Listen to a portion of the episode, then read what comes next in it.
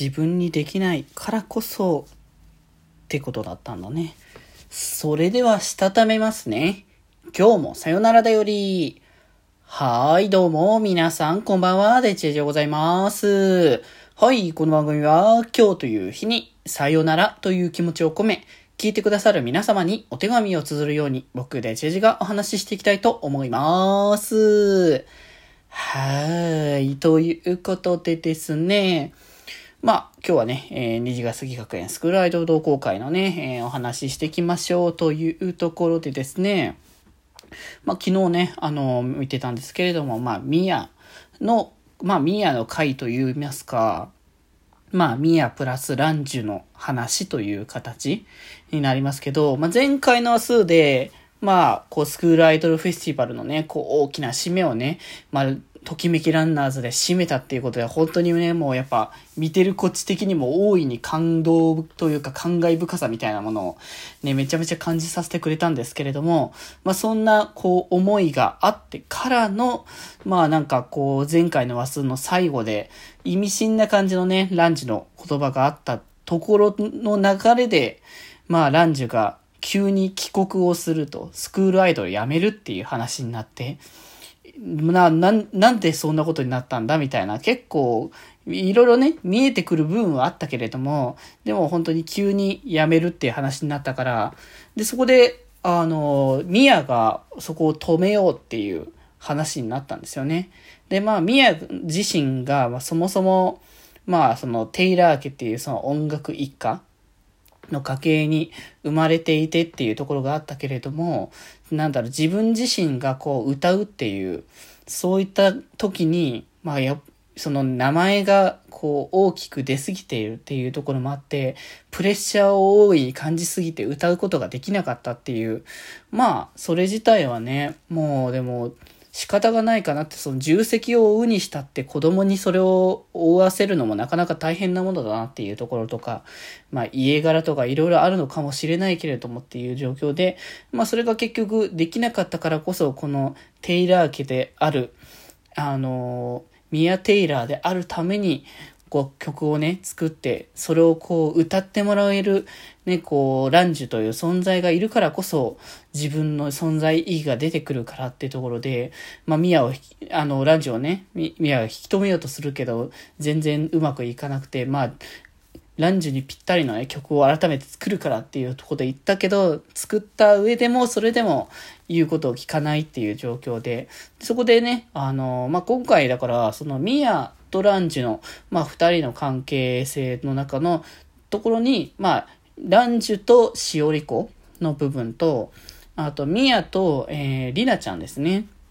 の部分が、まあ、それぞれね、まあ、描かれていたっていうことで、リナちゃん本当にいい子だなっていう感じも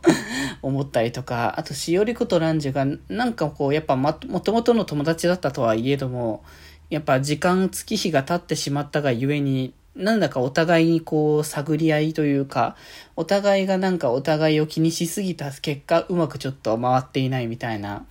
ね、状況になっちゃっていたんですけれども、で、結局その、ね、こう、りなちゃんの言葉によって、まあ、ラン、ミヤの方が、こう、ランジュにその曲を作っていくっていうところもあれだけど、こう、スクールアイドルとして自分でその曲を表現することができるんじゃないかっていうことを見せてもらえたからこそ、改めてね、こう、自分自身のミヤとしての曲をね、あの、作ってっていう形の、あの状況で、それでまあ、あの、ランジュがね、まあ、帰ってしまう直前に、あの、ミヤがね、こう自分の思いを、あの、楽曲として伝えるというところで、まあ、ミヤのまたね、あの、楽曲の演出もまた、それはそれでなんか、ミュージック MV の感じの様子もあったりとか、まあ、あとやっぱ印象的なのはもう分かりやすいところで全編英語詞っていうところですかね。そのメアの楽曲自体、そのもともとスクフェス、じゃスクスターで出てた一番最初の曲も、まあ、英語詞プラス日本語詞って形だったりとか、まあもともと英語詞の比率が高くて、で、2曲目に関しては完全に英語詞だったから、もう今回もその流れで、ただまあアニメで、かつやっぱ日本でやってるアニメの中で、この英語詞のみの楽曲として、ライブパフォーマンスというものをね、しているっていうのはなかなか新鮮なものだし、結構挑戦的だなっていうのはね、つくづく感じるけど、まあ、歌詞とかね、その実際、あの、公式の方で上げてる、あの、視聴の、あれの方に、あの、あ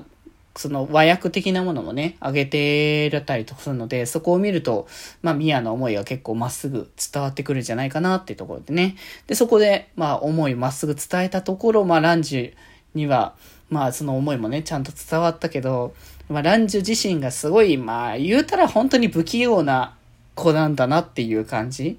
仲良くしようとしてもうまくいかないから結局仲良くできないなら一人でやるしかないってことでソロのアイドルやろうとして、あの、面二自学の同好会のメンバーたちの支えも断ってっていう状況だったけれども、でもまあこのやっぱランジュのためにもみんなね、こう集まってきてくれたわけだから、まあそこら辺もね、まあ少しずつ、まあランジュもなんか本当にだから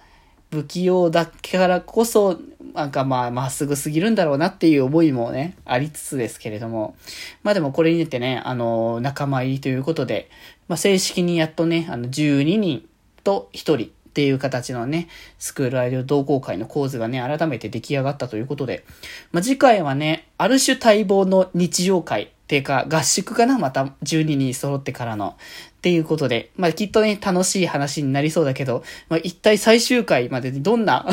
展開をつなげていくのか正直気になるところであるし、まあ日常会と思わせておきながらフラグを立てる可能性もゼロではないので、